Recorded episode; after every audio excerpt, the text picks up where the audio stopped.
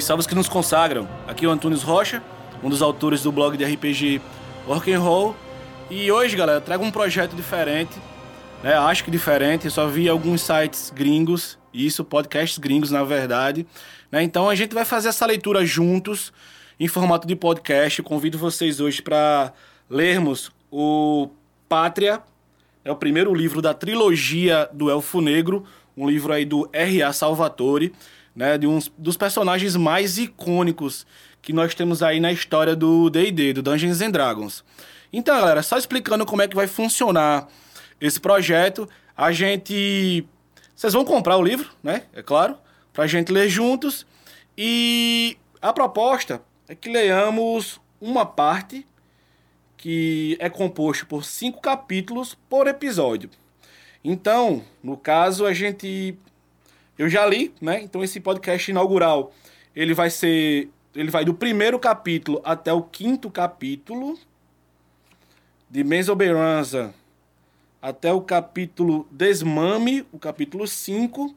Né? E para quem não conhece aí o, o Drizzt do Urden, para quem não conhece o R.A. Salvatore, né? o Drizzt é um elfo negro que ele rejeitou né, a sua sociedade, ele não era compatível, vamos dizer assim, com o tipo de com o tipo de vida que os Draws levam, né, que os Draws levam. É uma sociedade matriarcal e que é regida pela loucura, né, pelo caos da Rainha Aranha, por Loth, né? E então é isso. Eu acho que é, os recadinhos são esses. Se eu for me lembrando de mais, mais alguma coisa, eu vou passando para vocês. Então a ideia é essa: a ideia é a gente ler o Pátria, a ideia é a gente ler toda a trilogia é, do Elfo Negro, volume 1, volume 2 e o volume 3, Pátria, Exílio e Refúgio, né, para o nosso deleite hoje, dia 26. Não, dia 25 de outubro, é, eu fiquei sabendo que a Jambu Editora, né, esse livro foi lançado pela Jambu Editora, traduzido pela Karine Ribeiro, a super elfa aí. Então, hoje, dia 25, eu fiquei sabendo que o volume 4, o, o fragmento de cristal, né? Antes era a estilha, agora, antes era a estilha quando foi traduzido pela Devi, eu acho que era a estilha. Eu posso estar confundindo aí, vocês me desculpem com a edição com a edição portuguesa, que eu também tenho. Também tenho uma edição de 25 anos do, em inglês também, uma edição, uma edição de aniversário. Depois eu trago para mostrar para vocês. É... Então, para nossa felicidade, o volume 4 saiu, a Estilha de Cristal, Fragmento de Cristal, na verdade. E a Jambu vai trazer os outros dois aí, Rios de Prata e a Joia do Halfling. Lembrando que já está à venda, já estão à venda o volume 1, o volume 2 e o volume 3, né, desde o ano passado, se não me falha a memória, e nós já temos aí o volume 7 também, legado. Então, a proposta, se vocês gostarem, é claro, se vocês derem audiência para isso, a gente vai ler aí muitos e muitos livros juntos, beleza? Então, vocês me mandem aí, vamos discutir o capítulo, vamos é, falar um pouco dos, dos personagens, dos personagens, falar um pouco como é que eu posso falar? Da sociedade Droll, vamos falar muito sobre Mesoberanza, né? Vamos falar muito sobre traição, combates e tudo que envolve o D&D, tudo que envolve aí o RPG, para você que gosta de literatura, para você que não sabe da história, quer conhecer, mas não quer ler, fica aqui com a gente, para você que está lendo, principalmente, né? Vamos ler juntos. Então comentem aí, a gente criou uma página exclusiva para isso no blog. Eu vou deixar linkado aí para vocês acessarem e se inscreverem. Né? Esse, só lembrando que a gente vai tanto fazer o formato de podcast, como esse vídeo também vai para o YouTube, beleza? Então é isso aí. Espero que vocês gostem. Né? Tá aqui o livro. Tá aqui o livrão. Essa capa, essa capa, essa uma capa nova. Né? Não era essa capa, essa foi uma capa reestilizada aí com a arte do Todd Lockwood. O cara é muito fera, desenhou muito na terceira edição, na, na terceira edição e na 3.5, né? O cara desenhou muito, anda meio, anda meio sumido aí da quinta edição, mas na terceira edição a arte dos livros é basicamente deles, então ilustra aí o nosso Drisdo Urden com a Pantera Guinevere, né? Que Eu fiquei sabendo também, aí nos estudos, que é assim que se pronuncia Guinevere, é o nome da pantera.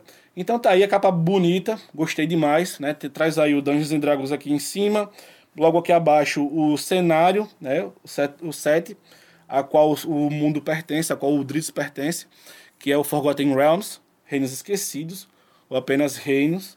Temos aí o R.A. Salvatore, assinatura dele aqui em cima, e Pátria, título do livro, e logo aqui abaixo uh, o elefantinho da Jambu Editora. Não sei se está pegando aí legal para vocês.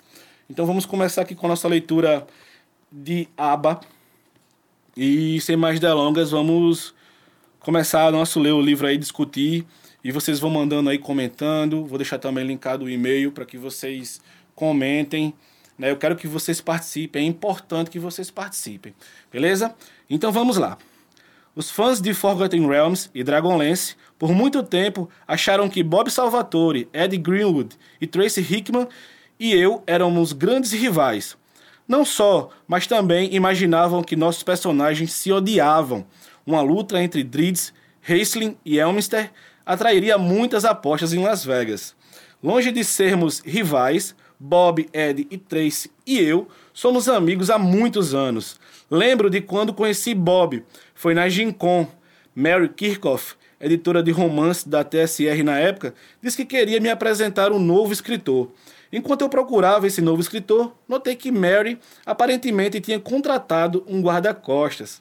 Ao lado dela estava um cara bonito, com ombros e braços musculosos, e um sorriso enorme, que não só parecia, mas também falava como um lutador. Sorri para ele educadamente, muito educadamente, e continuei procurando pelo escritor. Mary percebeu a, a minha confusão. Este é Bob Salvatore. Ela me apontou o cara marombado. Desde então, Bob e eu somos amigos. Não conseguimos nos encontrar tão frequentemente quanto gostaríamos. Normalmente nos vemos em uma, em uma vez por ano na Gincon e, com sorte, temos a chance de jantar juntos quando um ou outro está em turnê. Beleza? Então, tá aí a edição brasileira. Tá com papel amarelado, papel de boa qualidade. Gostei muito. Né? Isso dá uma, isso traz para dar uma, uma, você consegue ler melhor, né? Ele não cansa, não força tanto a vista, né? Esse contraste entre o preto e o amarelo. Então nós temos aqui na segunda página alguns outros títulos da editora Jambô, né? Vamos aproveitar aqui para fazer esse jabá. É, Dragon Age, Dungeons Dragons, né? além do Driz Volume 1, pra, Pátria, que nós estamos lendo, As Profecias de Urag, Tormenta e Espada da Galáxia. Aí são alguns títulos que a editora traz. Né? Eu estou lendo aí A Joia da Alma também, galera. E pretendo muito em breve falar sobre esse livro. Tranquilo? Então, seguindo aqui, como eu já falei, a tradução é da Karine Ribeiro. Temos aqui os direitos. Mas a seguir, né? E uma pequena homenagem para o, melhor, para o meu melhor amigo, meu irmão Gary. Logo em seguida, temos aqui o mapa de Menzoberranza Mapa bonitão. Não sei se está dando pegar para ver aí, né? Mas um mapa bonitão de Menzomberanza, uma caverna aí que é descrita com mais de 3 km de altura, né? Você não consegue enxergar o teto da caverna, por exemplo, nem mesmo os elfos negros. Então vamos lá. Prelúdio. Só lembrando que eu não vou ler, a gente vai comentar. Eu tô lendo o prelúdio porque eu acho que é interessante é deixar registrado aqui o prelúdio. Mas a seguir, do, do, a partir do, do status em diante, né, que é outra parte antes do primeiro capítulo, é, eu não vou ler, eu vou apenas comentar. Então vamos lá. Nenhum prelúdio. Nenhuma estrela presenteia esta terra com a luz dos seus mistérios cintilantes. Nem o sol verte aqui seus raios de calor e vida. Este é o subterrâneo, o mundo secreto abaixo da superfície agitada dos reinos esquecidos, cujo céu é um teto de rocha impiedosa e cujas paredes mostram a suavidade cinzenta da morte à luz, das tochas e dos tolos habitantes da superfície que vêm parar aqui. Este não é um mundo deles, e a maioria dos que vêm aqui sem ser convidados não retornam. Aqueles que conseguem escapar e voltam à segurança de seus lares, são alterados para sempre. Seus olhos viram as trevas e as sombras, a inevitável maldição do subterrâneo. corredores sombrios serpenteiam por todo o reino escuro, conectando cavernas grandes e pequenas com tetos altos e baixos. Amontoados de pedras tão pontudas quanto os dentes de um dragão espreitam como uma ameaça silenciosa ou se elevam, bloqueando o caminho de intrusos. Há um silêncio aqui, profundo e algorento, como de um predador à espera de sua caça, e por diversas vezes o único som, o único lembrete para os viajantes de quem não perderam sua audição. É um gotejar ecoante de água, pulsante como o coração de uma fera, deslizando através das pedras até os lagos gelados do subterrâneo. O que é abaixo da superfície espelhada dessas piscinas de ônix só se pode imaginar. Quais segredos aguardam aquele que tiver coragem? Quais horrores aguardam aquele que for tolo bastante, apenas a imaginação pode revelar, até que se perturbe a calmaria imóvel daquelas águas. Há bolsões de vida aqui, cidades tão grandes quanto as da superfície, após qualquer uma das curvas das galerias de pedras cinzentas.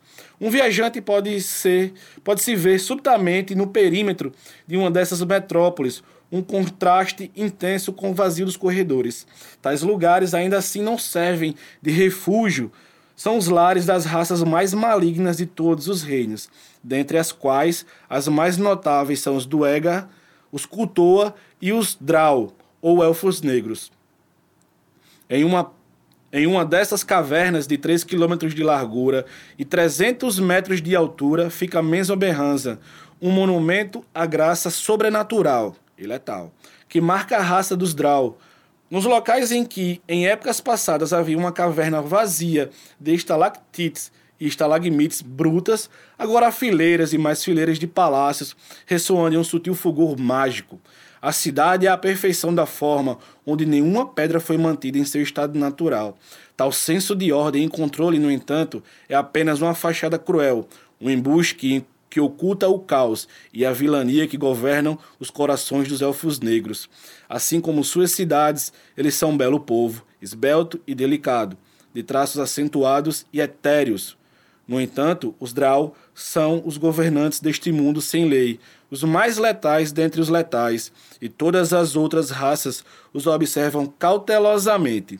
A própria beleza empalidece ante a ponta da espada de um elfo negro. Os Drow são sobreviventes, e este é o Vale da Morte, a terra de pesadelos inomináveis, o subterrâneo. Então aí já dá para ver, né, já adianto que a palavra Drow não tem plural, certo? E já temos aí uma tradução que chama atenção, que é o subterrâneo, Underdark virou subterrâneo. Até aí ok, a gente não vai ficar discutindo aqui tradição, porque senão a gente vai levar uma eternidade. A parte 1, ela vem iniciando com o status. Né? Acho que todas as partes ela começam aí com o status, que é uma que é uma marca do, do R.A. Salvatore, né? O nosso Salvatore, ele sempre traz a visão do Driz entre uma parte e outra.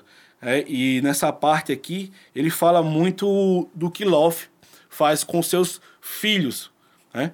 é, ele trata. Não são filhos, são peões, né, dentro da visão do, do Driz. São meros peões que vivem para.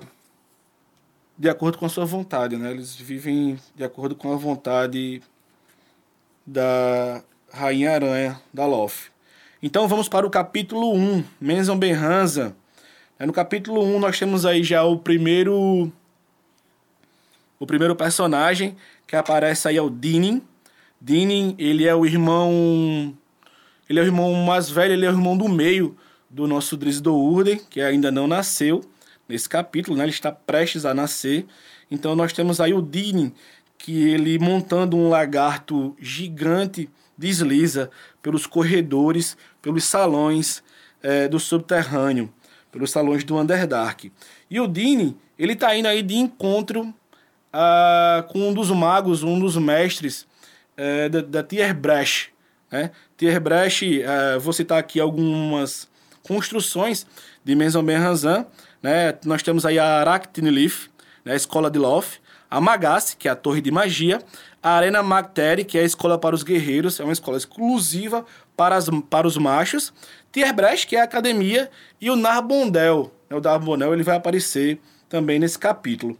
Então, o Dini, ele está indo, montado no seu lagarto por uma das passagens mais seguras, vamos dizer assim, mais seguras, encontro do mestre sem rosto. Ele vai fazer uma negociação aí com o mestre sem rosto e nós já vemos aí como é que é, os draws agem, né? Como é que os draws eles fazem as suas negociatas. Então ele vai lá, encontra com o sem rosto, que depois a gente vai descobrir quem realmente é, né? Mas o sem rosto aí por enquanto, ele negocia com o Dini aí uma poção para tentar recuperar a sua face, que foi danificada, né? Que foi perdida por um dos experimentos do sem rosto, ele é um mago, por um dos, um dos seus experimentos que não deu muito certo, né? Acabou destruindo ali sua face. Ele tem uma linha no lugar da boca, né? E só o, o, o buraco do, do, do, nariz, os buracos do nariz e os olhos, beleza? O resto é descrito como um, uma gosma ver, é, verde e branca. Então imagina aí essa cena. Então o nosso Dini, ele vai até Tierbrecht, ele encontra com sem rosto, né? mas só que antes disso tem um detalhe interessante, né? que os corredores é, são protegidos por, por estátuas de aranha e alarmes e outras centenas de, de perigos. Né? Então o, o Dini ele vai, é, ele para o, o, lagarto, ele mostra o, o símbolo da casa do Urde, né? a Daemon Nashis Baenor, é o nome, da, o nome ancestral da casa do Urden, né? Dinin do Urden. E ele mostra lá o símbolo ancestral da casa. O lagarto fica ali meio que enfeitiçado, ele obedece completamente. E por ele ter um sangue nobre, ele tem passagem livre por alguns lugares onde draws comuns não passariam.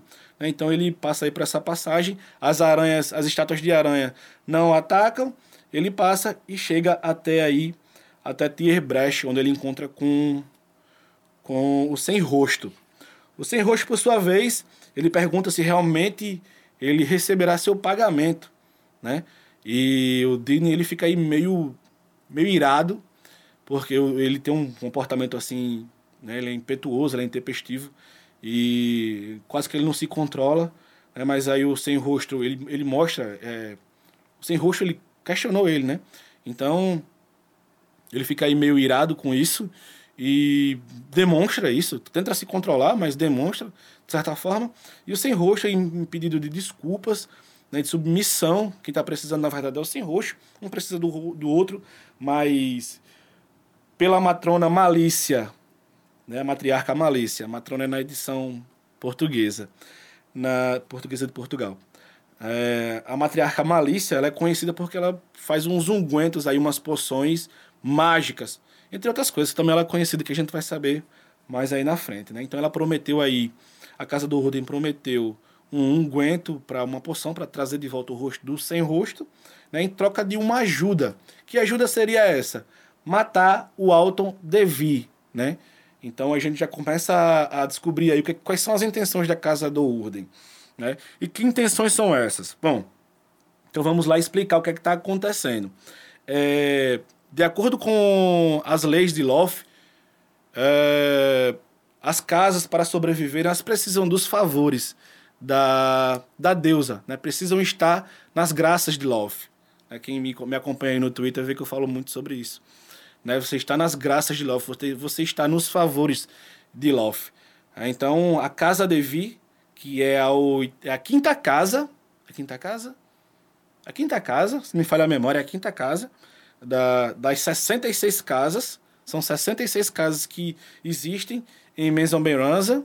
Então, ela é a quinta casa, já faz parte do conselho regente da cidade. Então, as oito, primeiros, as oito primeiras casas fazem parte desse conselho regente, tomam as decisões, né? É, fazem cumprir a lei de Loth. Então, é uma casa importante, a Casa Devi, mas só que a matrona da Casa Devi, a matrona Guina Fei, ela caiu em desgraça, né?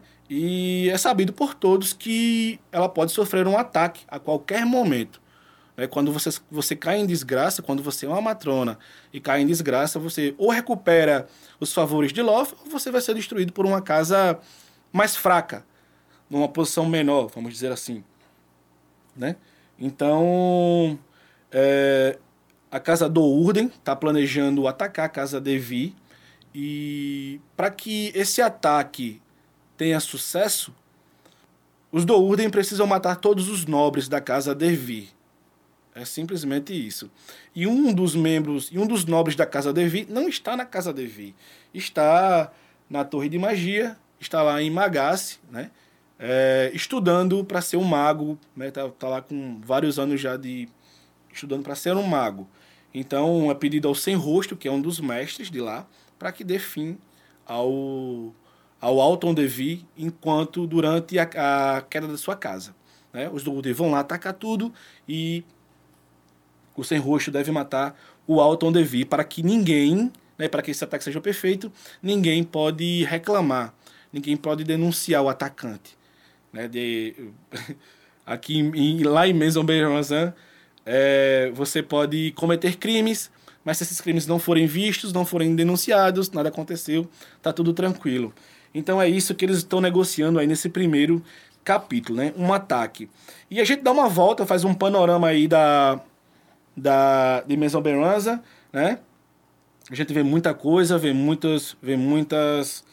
É, ele dá uma geral sobre o que é que tem uh, na cidade, o que é que não tem, dá, uma descrição, dá um panorama bem bacana, né? E fala também que a casa, a décima casa, é a casa do Urden, né? Os do Urden são os décimos e os Devi são a quinta casa, já membro do Conselho Regente.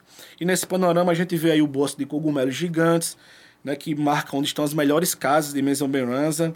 É, fala também do Narbondel, que é um relógio. Imagina aquele relógio do das 12 casas. Pronto, é isso. Do Cavaleiro Zodíaco. Imagina aquele relógio ali marcando o tempo. É aquele relógio ali que Saori vai morrer se marcar ali as 12 horas. Mas só que no lugar das 12 horas são marcadas 24 horas, né? E na última hora, né, na, na zero hora, é como um dia normal um dia, contagem de, de um dia, são 24 horas do dia no, na superfície.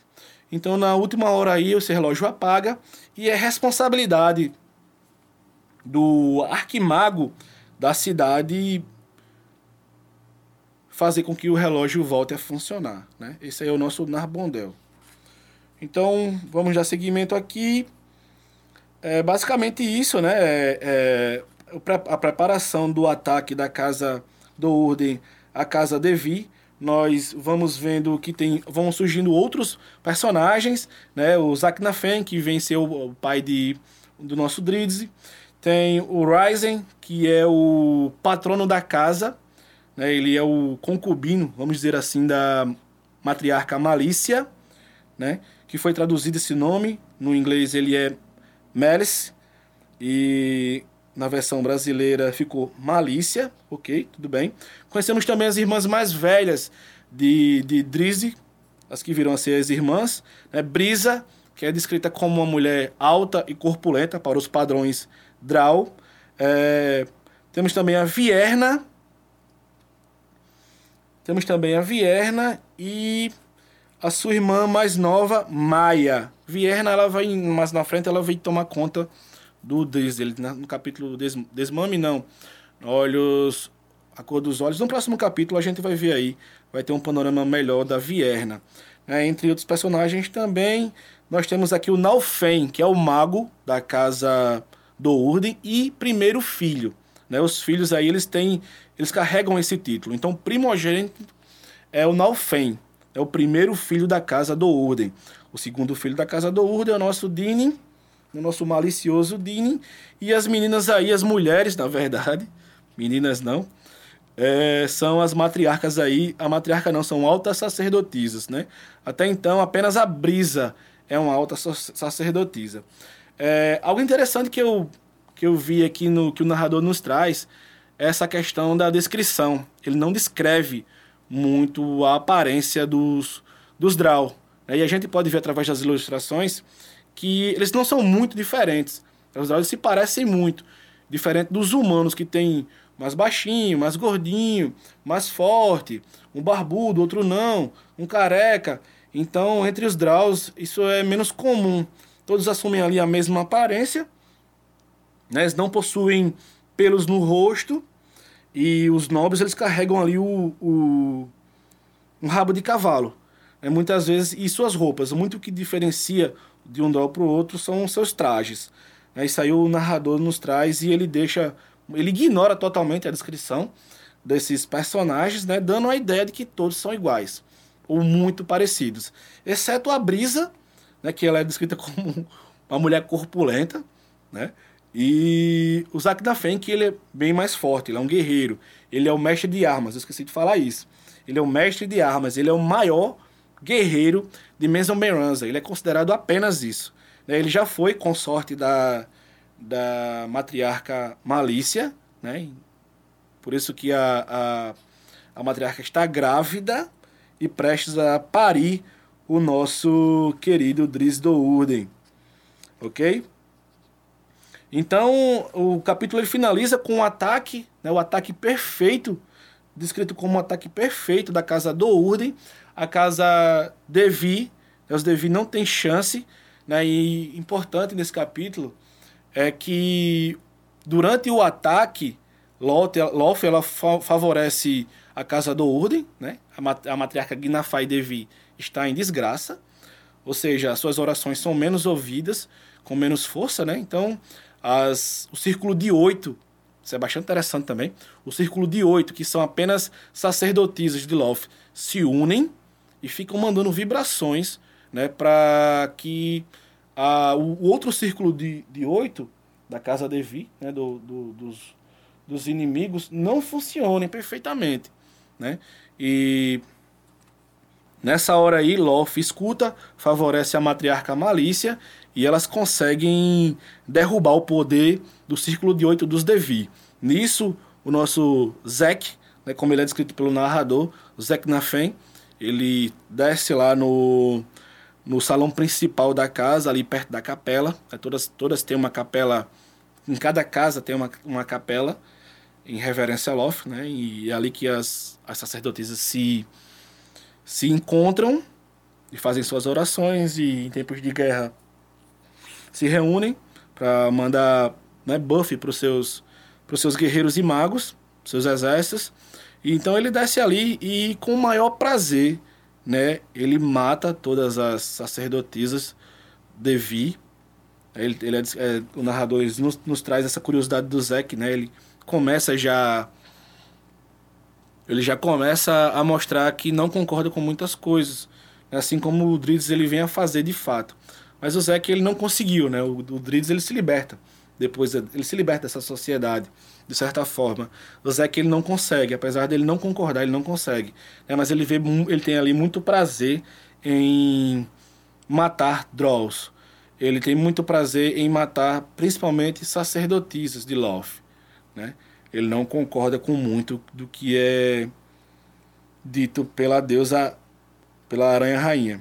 Então, o nosso Zeke desce lá e ele arranca, né, com seu chicote. Ele tem um chicote e tem uma espada de mitrio, eu acho.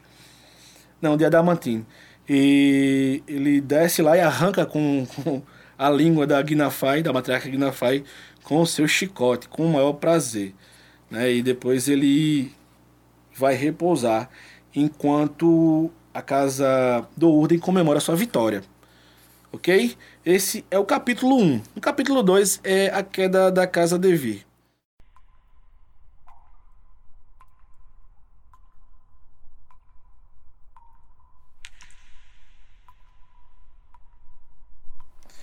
Galera, no segundo capítulo é a queda da casa, né? O segundo capítulo é a queda da casa Devi.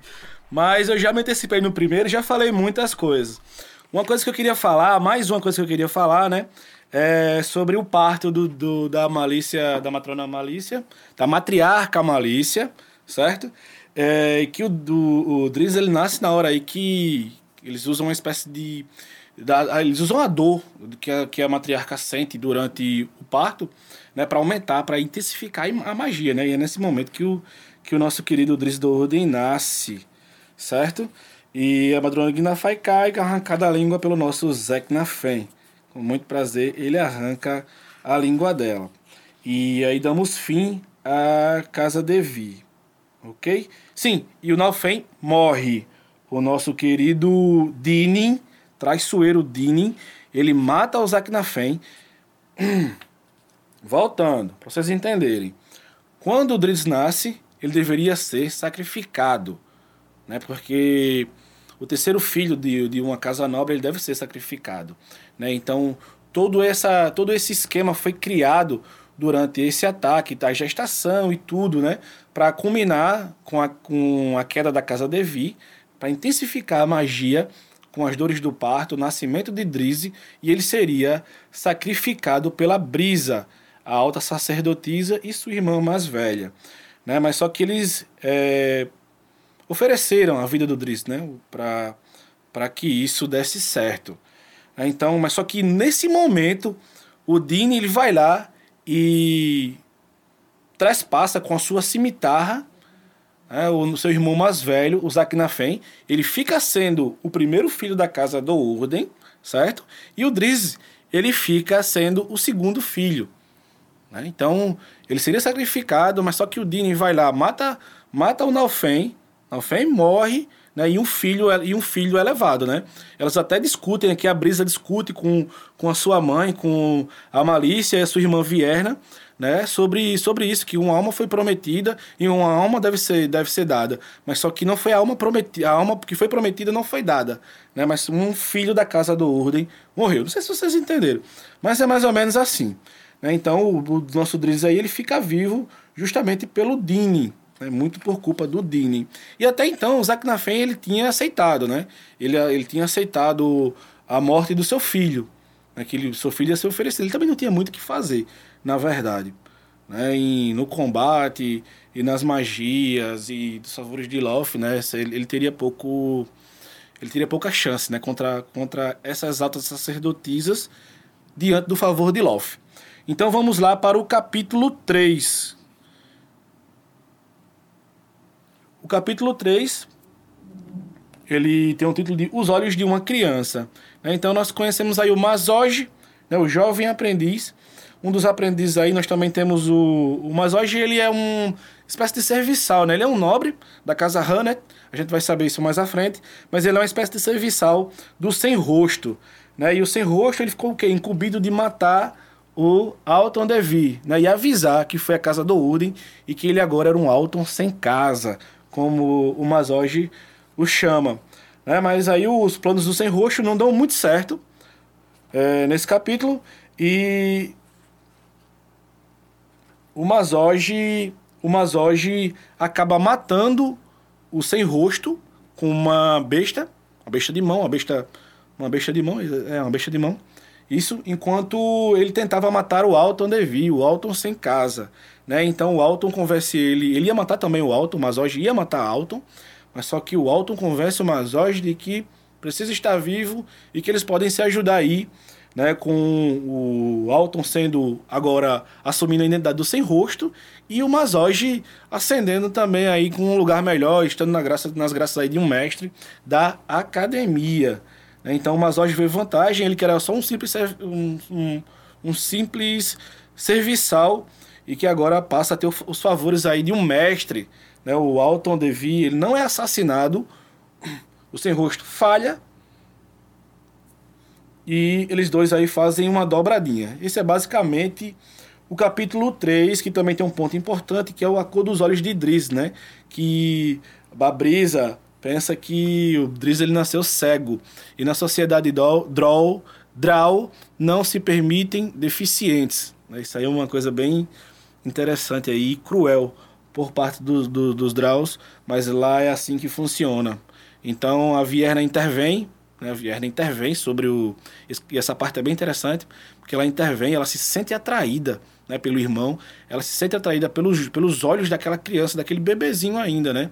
E a matrona Malícia, a matriarca Malícia, ela já percebe aí, porque ela já tem as mães, né? Ela é conhecida como uma grande sedutora aí, que transa com todo mundo, né? Com todos os machos e, e inclusive bestas também. Né? Dizem que ela é a rainha da, da sedução aí, do sexo.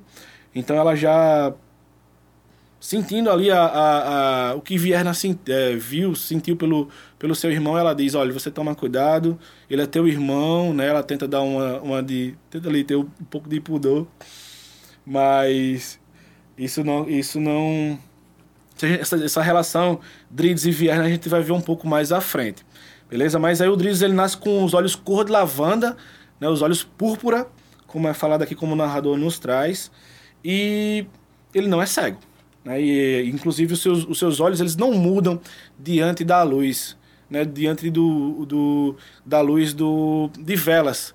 Porque tudo no, no, no lá em é iluminado pelo quê? Pelo fogo faérico, feérico. Né? Então, fogo feérico, fogo de fada, ele não ele não fere os olhos como o, o fogo, o fogo natural, o fogo de, de velas, né? o fogo, o fogo, o fogo que nós conhecemos. Apenas magos e sacerdotisas são permitidos acender velas em Mesomberanza. Isso aí também é outro ponto interessante que a gente fica sabendo nesse capítulo, nessa parte certo? Então a gente vê aí os olhos de Driz, eles não mudam, né? O, ao contrário do, dos olhos dos seus outros irmãos, ao contrário dos olhos dos Draw, que ficam aí vermelhos diante do fogo, do fogo natural, do fogo de velas, ok?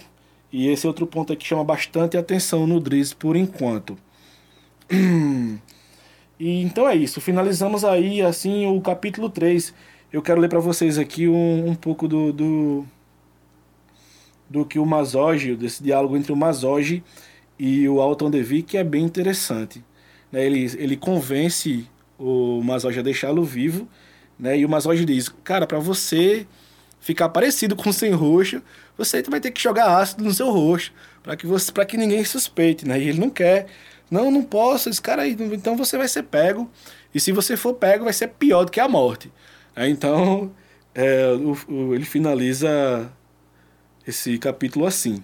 Mas, mas hoje baixou a arma e olhou para o Drop preso com respeito, quase com medo. Ainda assim, o aprendiz Hannet não conseguiu conceber a gravidade da afirmação de, Alto, de Alton, até que ele reiterou, dessa vez com um sorriso ansioso no rosto: Traga o ácido.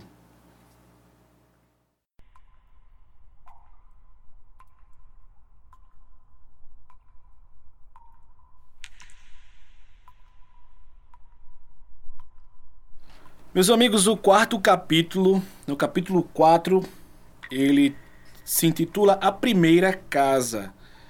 Né? Nós vemos mais um pouco aí da passagem do tempo de Narbondel. Ou seja, fazem quatro dias que a casa de Vir caiu. Né? E o interessante sobre uma casa quando cai é que ela é esquecida. Né? Se ninguém reclamar, se nenhum dos nobres reclamar, ela é completamente esquecida. E a gente vai ver isso mais adiante no diálogo entre a matriarca Malícia e a matriarca mãe de Mesoberanza, a nossa queridíssima matriarca Beirin. Né? Então nós vamos aí conhecer um novo personagem, né, que é a primeira matriarca mãe de Mesoberanza, a matriarca Beirin. Então chega um círculo ali flutuante, né, um disco flutuante, ele atravessa toda a, a Mesoberanza, da casa Beirin até a casa até a casa do Urden, é, e esse círculo flutuante, ele tem um brasão da casa Beirin. O que, que, que isso quer dizer? Quer dizer que a matriarca Beirin está chamando a matriarca Malícia para uma conversa, né? É uma convocação, como o narrador nos traz. Então todo mundo ali fica meio temeroso, né? O que, que foi que aconteceu? Brisa fala também. O que, que foi que aconteceu? O Zack também fala. O coitado do Ryzen também, que ninguém quer saber dele, mas ele também se preocupa ali com, de certa forma, com a matriarca, a matriarca Malícia, né? Porque se a matriarca Malícia morrer, ele deixa de ser ali o seu consorte, né? o, seu, o patrono da casa, porque ele foi pego ali no exército. Então, a matriarca Malícia morreu, acontece o que com o Ryzen? Ele vai e volta para as fileiras do exército, vai perder toda a sua proteção, comodidade ali, todo o seu conforto. Então, é... A malícia ela vai de boa, ela tá nem aí. Se morrer, morreu. Desse jeito, né? Ela pousa ali no, no, no disco flutuante e o disco vai embora. O disco até, inclusive, ele saúda ela. Ela diz que não tem tempo para perder com, com magia besta, né? Com, com, com objetos animados e pede pro disco que o disco faça logo seu trabalho e leve ela direto para casa para casa Beirin. Né, o Zaknafen ele se propõe ali a, a fazer uma escolta. E ela diz que não, que não é preciso, que o que tiver que acontecer vai acontecer e acabou. Que mulher, hein? Essa mulher é, é sensacional. Então ela, ela vai ser escoltada ali pela por uma guarda de diamantes, em formato de diamante. Essa descrição é bem bacana. Então ali vão vários guerreiros ali da, da, da casa Beren protegê-la. E inclusive todas as altas sacerdotisas, todas as oito sacerdotisas da casa Beren vão ali fazer essa segurança para mostrar ali todo o prestígio que a casa aí poderia, que a casa Beren tem, né? Ela tem aí várias sacerdotisas, altas sacerdotisas, acho que 16 ao todo é o número de sacerdotisas, né? Então, mostra aí todo o poderio da, da casa Beren, a primeira casa, né, como o capítulo diz, para Mesoberanza, para aqueles leigos aí que ainda não com, que ainda não conhecem. E a matriarca Malícia diz: as próprias filhas de Beren, né? São todas aí filhas da casa, além de serem altas sacerdotisas, são todas filhas aí de Beren. Né? E elas chegam até o, o a, como eu posso dizer, até a mansão da Beren. E é todo o narrador ele nos traz elementos que são magníficos aí do, de tudo que a gente vai enxergando durante esse caminho, né? E nós vemos pela primeira vez um, um personagem que é muito, muito importante na saga é, do Elfo Negro, na saga, na, na lenda do Driz, na verdade, né? Que é o Metil. Metil, ele é um, um, um né? Ele é um devorador de mentes. E o narrador, nessa parte, ele tem cuidado, né? Ele tem um cuidado de, de descrever o, o metil. Né? O metil aí, ele, diz que o metil tem mais de 30 centímetros, tem 30 centímetros a mais do que a matriarca Malícia, que mede, que mede cerca de um metro e meio, metro e cinquenta. Então ele tem um metro e oitenta aí, né? muito por culpa da sua cabeça né? bulbosa e os seus tentáculos que ficam ali né? dançando, uma dança quase imortal. E que ele tem um poder de, de ler a mente das, das pessoas. Né? Então a Malissari faz um esforço para que sua mente não seja lida, mas é tarde demais. E começa ali um jogo de, de palavras. Né? Inclusive, ler pensamentos de uma alta sacerdotisa é dito como um crime. É um crime, é, sentença de morte. É um crime com, que só pode pagar com a morte. Então ela pergunta ali, ele leu o meu pensamento? Malícia protestou. É, e Beirin diz, não, não, fica tranquila, não, perdão, desculpa, não aconteceu nada. Né? E começa esse diálogo interessante. Como vai a casa do Urden? É, matriarca Baer perguntou, fingindo educação. Muito bem, respondeu Malícia, mais interessado naquele momento em estudar sua anfitriã do que na conversa propriamente dita. E esse jogo de palavras ele vai e vem. Né? Ela pergunta sobre a quantidade de exércitos que qual é a quantidade de soldados que o exército da casa do Urden tem, né? Porque com a queda da casa de Vi, alguns juraram fidelidade durante o ataque, né? Eles traíram a sua própria casa. E esses soldados foram anexados ao exército da casa do Urden. Aí ela faz: "Não, tá só os 300 lá mesmo, 350. Fica tranquila. Sabe, você sabe que nós temos a casa Beren tem mil soldados, né? Mais uma demonstração aí clara de poder da matriarca mãe de Mesoberanza, que não economiza. Né? Aí ela pergunta assim mais na frente: Você ouviu falar do destino da casa Devi? Matriarca Berry perguntou diretamente, se impondo enquanto se cansava da conversa fiada com sua contraparte. E a matriarca Malícia responde: De qual casa? Responde com uma pergunta, né? De qual casa? Aí a, a, resposta: É claro, respondeu. Você é a matriarca mãe da nona casa agora. Isso é uma honra. Malícia assentiu mas não é uma honra tão grande quanto ser matriarca da oitava casa. Sim, concordou Benry, mas nona ainda está a apenas uma posição de distância de um assento no Conselho Governante. E esse é o objetivo da matriarca Malícia, né? Ela quer de todo jeito fazer parte do Conselho Governante aí e está entre as oito primeiras casas. Então é isso, galera. O quarto capítulo fica ele é voltado justamente para elas duas, basicamente um diálogo bem interessante, um diálogo legal. Eu quero que vocês me falem aí quais são as impressões que vocês tiveram até agora da matriarca Malícia, né? Uma mulher sagaz, né? Ela passa por cima de, de tudo, de todos, para conseguir os objetivos aí da sua casa. Né? E por outro lado, nós temos aí a plena demonstração de poder da casa Beirin. Então, finalizamos o capítulo por aqui. Beleza?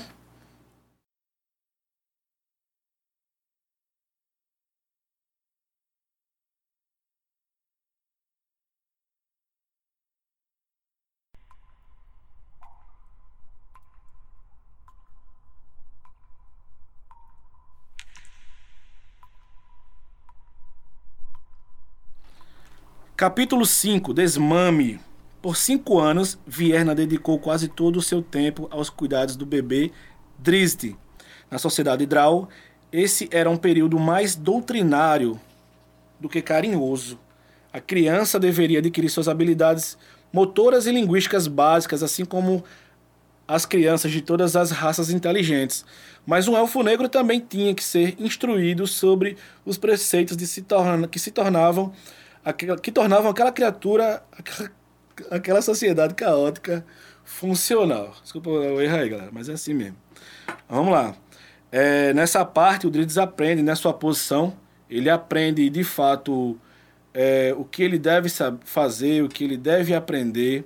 Né, os poderes inatos de um Droll, eles vão sendo ensinados aos poucos às crianças, né, os poderes inatos, eles são citados aqui pelo narrador, como a levitação, a casa do Urden, por exemplo, ela não tem um, uma escadaria, um acesso do térreo para o primeiro andar. Né? Então, os, os, nobres eles são obrigados a aprender a flutuar, senão eles não descem, senão eles não sobem, senão eles não são dignos de pertencer àquela casa. Né? Então, entre, entre esses poderes aí, temos a levitação e a mancha negra, né? uma espécie de, de, de borrão negro como o narrador nos fala. É a magia escuridão, se vocês estão ligados aí no D&D. É um pouco um, um, globo de luz, um globo negro de luz, de, de, de, luz não, de escuridão. Desculpa. Então, nós vemos aí a doutrinação do Driz, né? Ele apanha várias vezes. É, a Vierna, ela nutre aí um certo carinho, uma certa afeição. E isso ao longo dos anos, o nosso Driz aí já tem cinco anos.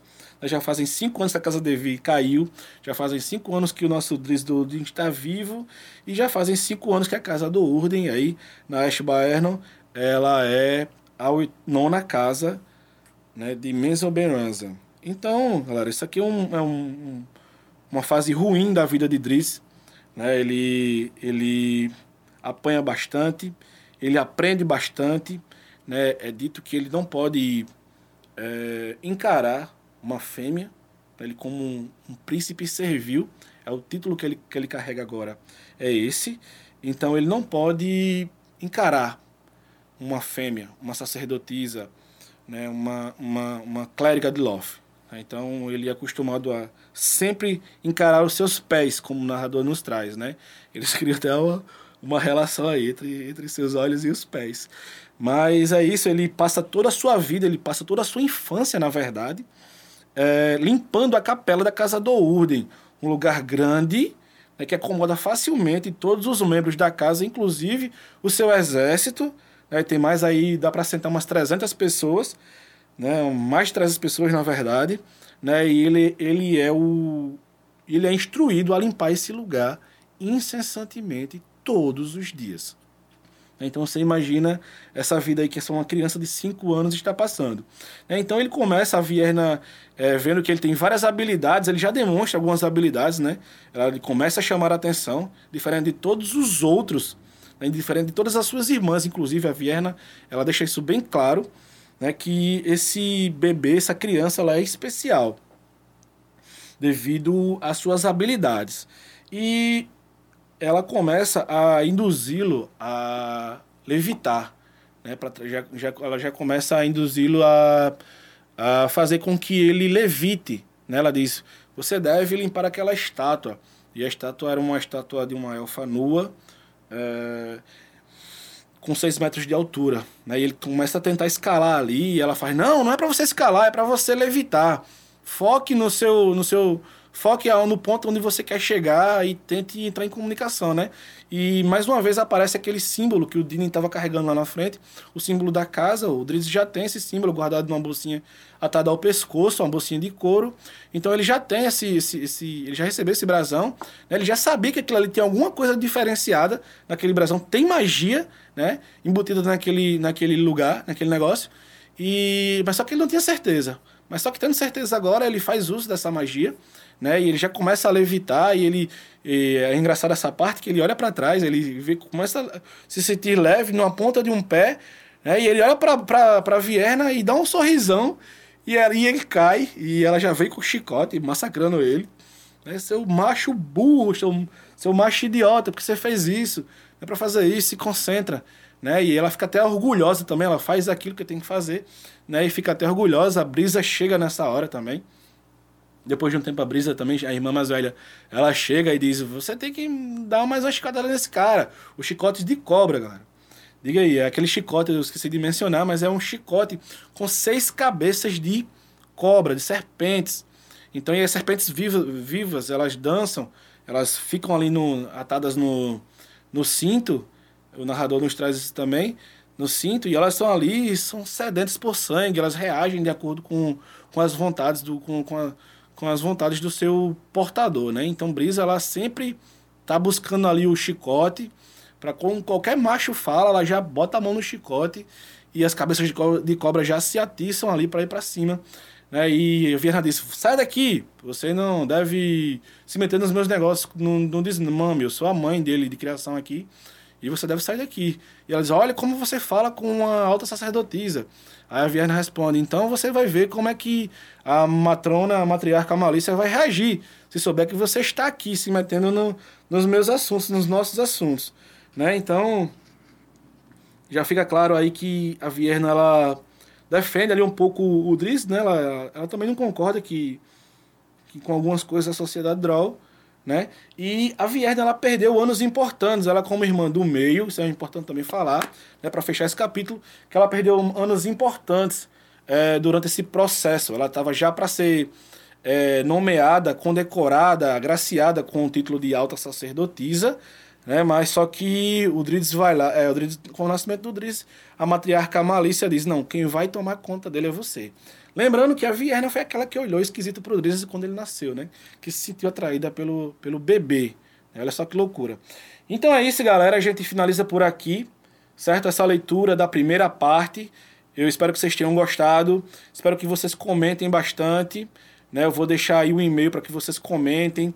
Um e-mail para que vocês me mandem sugestões, se vocês estão gostando desse formato, se a gente poderia fazer de uma forma diferente, se ficou cansativo ou não, para mim não ficou.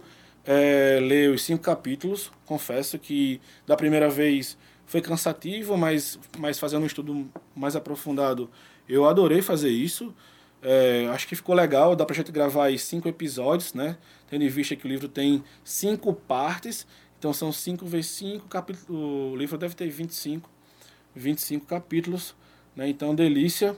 Eu gostei demais, então deixem suas impressões, deixem aí suas preferências, né? Eu, o capítulo que eu mais gosto, que eu mais gostei, é, dentre os cinco que nós lemos aqui, foi o capítulo do Mazoge, né? Não, não, na primeira vez que eu li, eu não gostei muito do, do Mazoge, não gostei muito do Alton Devi, mas depois a gente, é, a gente vai se aprofundando na leitura e foi o capítulo que eu mais gostei, foi esse. Né? Então fica aí a dica. A gente vai ler no próximo, no próximo cast, no próximo vídeo. Nós vamos ter aí do capítulo 6 até o capítulo 11. Começando o capítulo 6 por esse aqui, né? Ambidestro. Esse capítulo é sensacional. Eu adoro esse capítulo. Né? A ousadia que o Dritz tem é, diante da, da, de suas irmãs, da sua mãe. Né? Ele deixa de ser o príncipe servil para ser aí o segundo filho da Casa do Ordem, nomeado segundo filho da Casa do Ordem. Então é isso aí, galera. A gente não vou falar muito sobre esse capítulo, porque eu adoro esse capítulo, mas a gente fala aí no próximo vídeo. Eu vou trazer conteúdos toda semana, com certeza. Podcast, nosso canal no YouTube.